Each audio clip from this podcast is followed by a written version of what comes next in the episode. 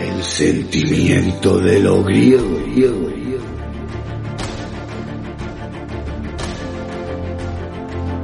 Hechos históricos eclipsados por la batalla de las Termópilas.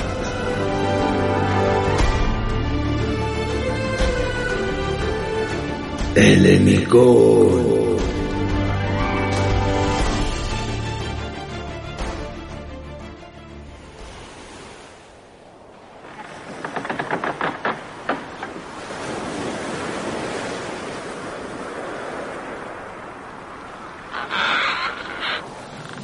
Helenicón. Escrito por Luis Villalón Camacho. Capítulo 8.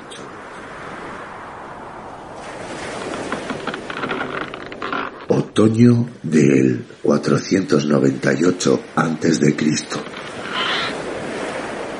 Mes de Boedromion durante el arcontado en Atenas de Frasicles. Mar Egeo. El balanceo me provoca náuseas. Ese milesio creo que también. Él también se balancea de un lado a otro, entre dos extremos, jugando con unos y con otros, mareando a quien le mira. Valiente embaucador. Veinticinco trieras helenas ha arrastrado hasta el Asia para que hagamos la guerra a los persas. Y sin embargo yo le he visto de partir amigablemente, como si tal cosa con el enemigo. Con esos asiáticos que según él oprimen a su pueblo y no le dejan vivir en libertad. Y resulta que esa libertad que reclama se la habíamos de conseguir nosotros, los atenienses, para que él la custodiara y administrara según su criterio. Porque quien gobernaría en Mileto sería él y no los milesios. Cosa que ya hacía, por cierto, porque los persas se limitaban a cobrar un tributo y a mantener una guarnición de soldados en las polis. Y entonces, por el divino Apolo, ¿para qué nos ha hecho venir?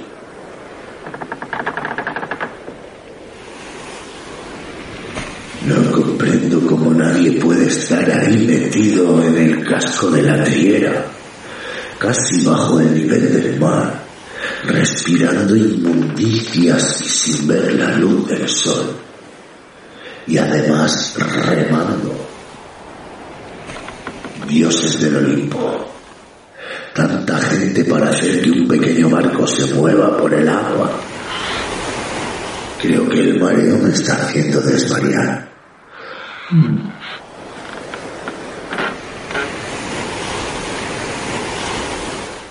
Aristágoras, tú tienes la culpa de todo.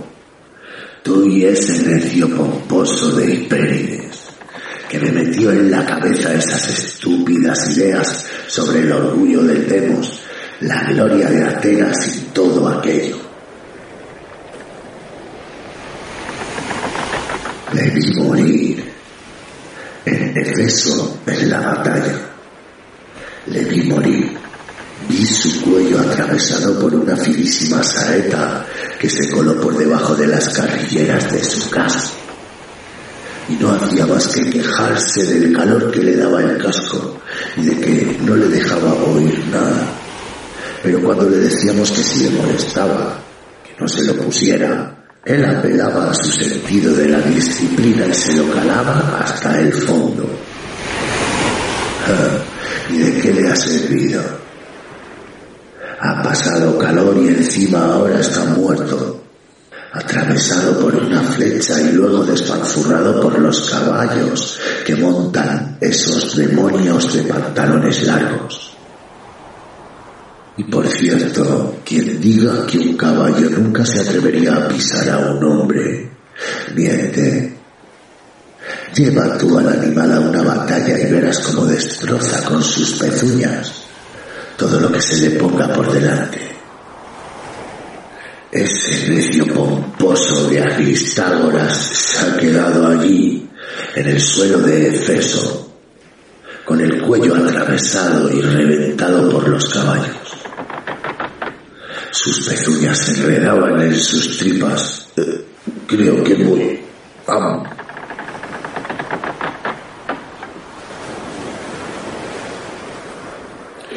Una trampa. A mí esto huele a trampa. En Sardes pillamos a los persas desprevenidos.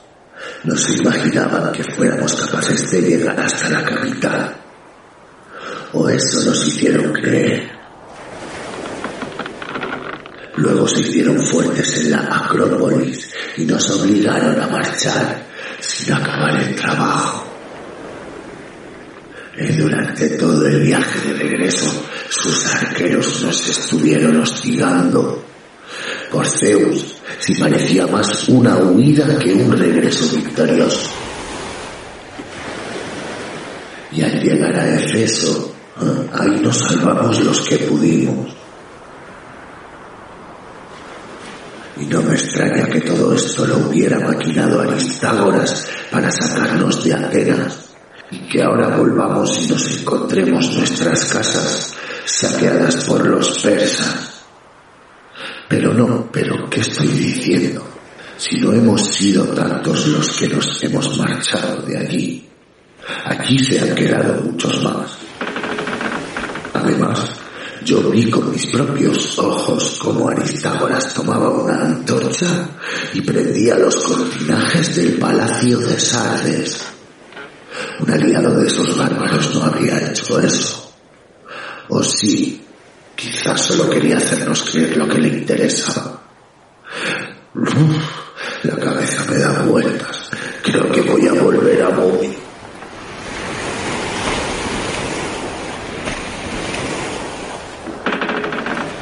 Estás mejor. Evandro entreabrió los ojos al oír esa voz cordial y se dio cuenta de que estaba tiritando de frío, pese a tener todo su cuerpo cubierto por una manta. En la boca notaba un gusto repugnante a sal, la sal del mar. No, quiso ser sociable, pero el estómago y la cabeza parecía que hubieran intercambiado su lugar dentro de su cuerpo. ¿Qué, me ha pasado? Te caíste al agua. Hacía tiempo que te observaba. Tenías cara de estar en el mundo de los muertos más que en el de los vivos. Y finalmente decidiste bajar a saludar a Poseidón. Me mareé. No estoy acostumbrado al movimiento de un barco. Se excusó Evandro aunque durante el viaje de ida no me encontré mal en ningún momento. El cuerpo humano no es una máquina. Lo que hoy nos duele quizá mañana nos haga padecer. ¿Cómo te llamas, muchacho? Evandro, del Demos de Oenoe, de la tribu Hipotóntide. Tú eres el jefe de navío, ¿verdad? Así es, me llamo Aristides del Demos de Alopece en el Asti. Evandro pensó que la planta de aquel hombre era impresionante. Alto y bien proporcionado, vestido impecablemente con una coraza impoluta. Tenía un aspecto muy juvenil pese a que sin duda estaría ya rondando la madurez. Bebe un poco de agua, te ayudará a deshacerte del sabor del mar. El hijo de Cabilides bebió el agua que le ofreció el jefe de navío en un pequeño quilix, mientras seguía escuchando. Ánimo, hombre, que pronto llegaremos a Atenas. Entre tanto piensa en lo que hemos hecho en Sardes, Evandro, y siéntete orgulloso de haber contribuido a que nuestros amigos jonios se zafen del yugo que los bárbaros persas les pusieron en el pasado. La revolución que se ha producido en nuestra polis es contagiosa, amigo. En toda la tierra Helena se quiere disfrutar de los mismos beneficios que ahora tienen los atenienses. Pero claro, no en todas partes el camino es igual de llano. Nosotros tuvimos que expulsar a un tirano y luego sacudirnos la presión de los espartanos. Ese pueblo de melenudos que hacen alarde de no querer meterse nunca en ningún fregado y sin embargo están siempre metidos en todos los líos. Pero nuestros vecinos jonios lo tienen más difícil. El poder persa es enorme y no le será fácil a Aristágoras librarse de ellos. Sin embargo, nosotros hemos hecho lo que teníamos que hacer. Hemos abierto la brecha que Aristágoras necesitaba. Hemos demostrado que los persas no son invencibles. ¿Y de verdad crees que hemos abierto alguna brecha? preguntó ingenuamente Evandro. No lo dudes, amigo. Los persas no se esperaban que nadie les atacara, y mucho menos en la mismísima capital de la satrapía. Para hacer prevalecer la justicia y la libertad había que hacerles la guerra, y eso es lo que hemos hecho. Y ahora esos bárbaros se andarán con ojo cuando... Pero... intervino Evandro con un hilo de voz. Si nos han masacrado en Éfeso, como te digo, así es la guerra. Las batallas son necesarias para que haya paz, la injusticia para que haya justicia, la muerte para que haya vida. Que no te lleve a engaño la impresión que seguramente causamos ahora mismo. Un puñado de atenienses maltrechos y malheridos que llegan a su patria con el rabo entre las piernas. Pero lo importante es que lo que fuimos a hacer a Jonia, lo hicimos. La semilla está sembrada. Ahora Aristágoras se encargará de que germine. La perorata le sonaba a Evandro igual que el discurso que había escuchado de boca de Aristágoras en la colina de Nix. Y si entonces aquellas palabras enardecieron su ánimo, Ahora todo le sonaba a cháchara hueca. Sin embargo, Evandro había visto algo en Arístides que en las palabras del milesio Aristágoras no habría logrado entrever. Y era que el ateniense realmente creía en lo que decía. ¿Tienes familia, Evandro de Oenoe? Prosiguió Arístides evidenciando un placer sincero en hablar con desconocido. Sí, mi mujer y yo vivimos en la hacienda de mi padre. Y al instante se avergonzó de su imperdonable olvido. Eh, eh, bueno, y acabo de tener un hijo que ahora tendrá ya nueve meses. Oh, encomiable amigo, realmente encomiable. Antepones la salvaguarda de los principios de tu ciudad a tu propia familia. Pocos hemos conocido como tú que alcancen a percibir que defender lo que sostiene a la polis es defender a la familia. Tu padre debe estar muy orgulloso de ti. Eh, sí, así es.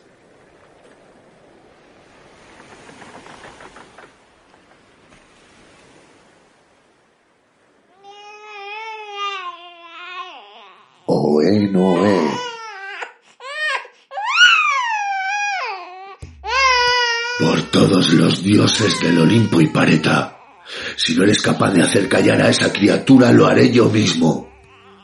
La edad hacía que Cabilides fuera cada vez menos diplomático, y eso que apenas cargaba con algo más de cinco décadas de vida sobre sus hombros. Pero le pesaban como si fueran el doble Hazlo entonces, y cuando tenga hambre le das el pecho también.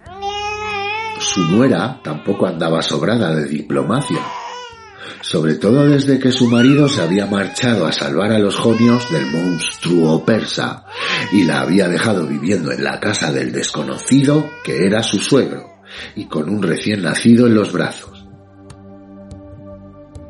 Con apenas 16 primaveras y un genio que ya quisiera para sí el mismísimo dios Ares, la joven Hipareta odiaba a su suegro, un rudo campesino sin modales, porque le hacía la vida imposible. Odiaba también a su marido, al que apenas conocía, ya que aquello se trataba de un matrimonio concertado entre familias, por haberla dejado abandonada. Y también odiaba a su padre por haber consentido a que se realizara semejante unión de la que nadie salía beneficiado, salvo quizá él mismo, ya que probablemente vio en aquel casamiento un medio de librarse de ella. La obvia inexperiencia de Hipareta como madre exasperaba a Cabilides, que era incapaz de mostrarse comprensivo con aquella joven. Una mujer debía saber esas cosas por naturaleza, pensaba, y el hecho de que Hipareta las desconociera la convertía en un ser especialmente inútil, ¿no?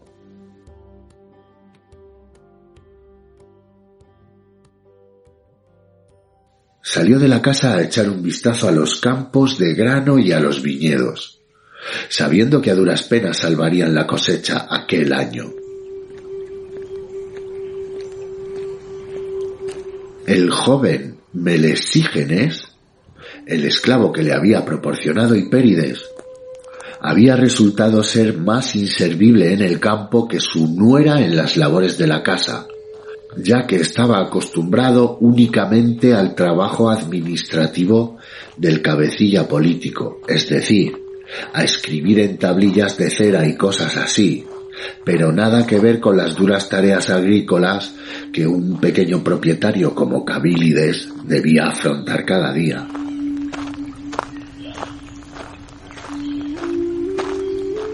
Quizá si su nuera y el esclavo intercambiasen entre sí los quehaceres, todo funcionaría mejor.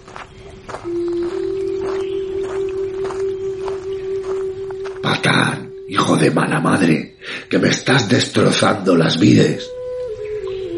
Amo, hago lo que me dijiste. Corto los brotes que se han secado. Pero estás dejando las cepas mondas y lirondas. Aún no había transcurrido un año de la partida de Evandro y su padre le echaba en falta como nunca pensó que lo haría. No sólo para que le ayudara a sobrellevar la vida con los dos calvarios humanos que le había metido en su propio terreno, no sólo por la incertidumbre de no saber si estaría vivo o muerto, ya que según sus noticias, la expedición aún no había regresado al puerto de Falero, sino, y quizás sobre todo, porque no compartía en absoluto las razones que movieron a su hijo a embarcarse, y deseaba que su aventura le hiciera ver las cosas como él las veía, ya que Cabilides no era un eupátrida, pero pensaba como si lo fuera. Defendía la idea de que en la vida tenía que haber ricos y pobres, aristócratas y campesinos, y que a uno les correspondía estar arriba y a otros abajo. También estaba convencido de que la mano dura era necesaria para gobernar, desde una pequeña hacienda hasta una polis o incluso un imperio. Así que cuando el pueblo ateniense se deshizo del tirano Hipías, y ya habían pasado unos cuantos años de aquel suceso, y al poco hizo su aparición el reformista Clístenes con su isonomía, su distribución en nuevas tribus y sus asambleas multitudinarias, y Cabilides vio con pesar que el mundo en el que él creía desaparecía de la noche a la mañana y en su lugar aparecía otro sin pies ni cabeza, al menos para él. Secretamente, Cabilides admiraba las recias y autoritarias costumbres de Esparta. También admiraba la inmensidad y el poder del imperio persa, del que había oído hablar algunos viajeros. El imperio persa un poder capaz de mantener en paz tantos pueblos como los que abarcaba la mano del rey persa, no podía ser tan malo. Por ello, ver partir a su hijo a una lucha contra un enemigo que él admiraba y en defensa de unos ideales que detestaba, había sido casi tan duro como el temor de no volver a ver a su hijo con vida. Muchacho, te lo repito por última vez, le dijo al esclavo, vuelve a casa del primer magistrado, por favor. Vuelve con tus letras y tus tablillas de cera y deja de destrozarme las vides. Pero Melesígenes era consciente de que pese a deberle obediencia a Cabilides, en primer lugar se la debía a Hipérides. Eh, no puedo, amo.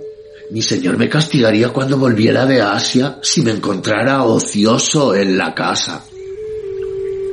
Cabilides entornó los ojos buscando en su interior alguna razón para contenerse y no echar a patadas a aquel individuo.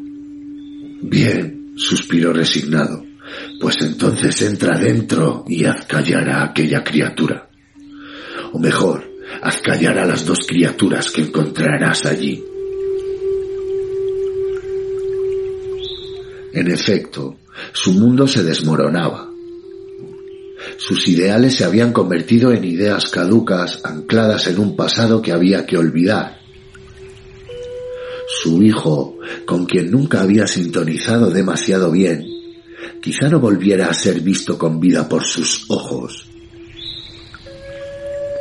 Los trabajos en las tierras, en su propia hacienda, la que había heredado de sus padres y estos de los suyos, le superaban, ya que estaba él solo para hacerles frente y la edad comenzaba a pesar sobre sus hombros.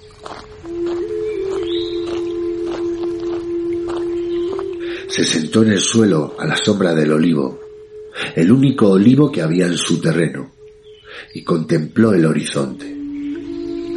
Un horizonte que veía cada vez más borroso, y también eso empezaba a fallarle.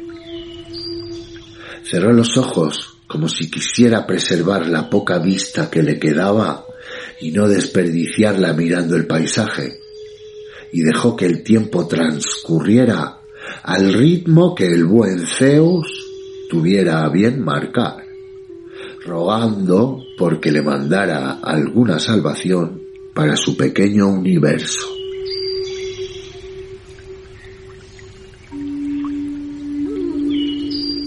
Y cuando los volvió a abrir, había anochecido.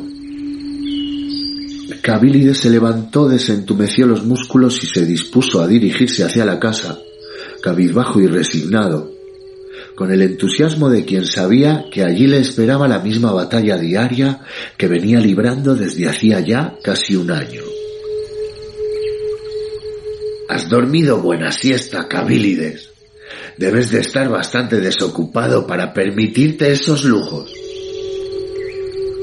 Sin volverse, Cabilides elevó la vista al horizonte abrió los ojos como platos y sonrió, porque había reconocido al instante aquella voz y el inconfundible acento dorio que la adornaba. Fin del capítulo 8.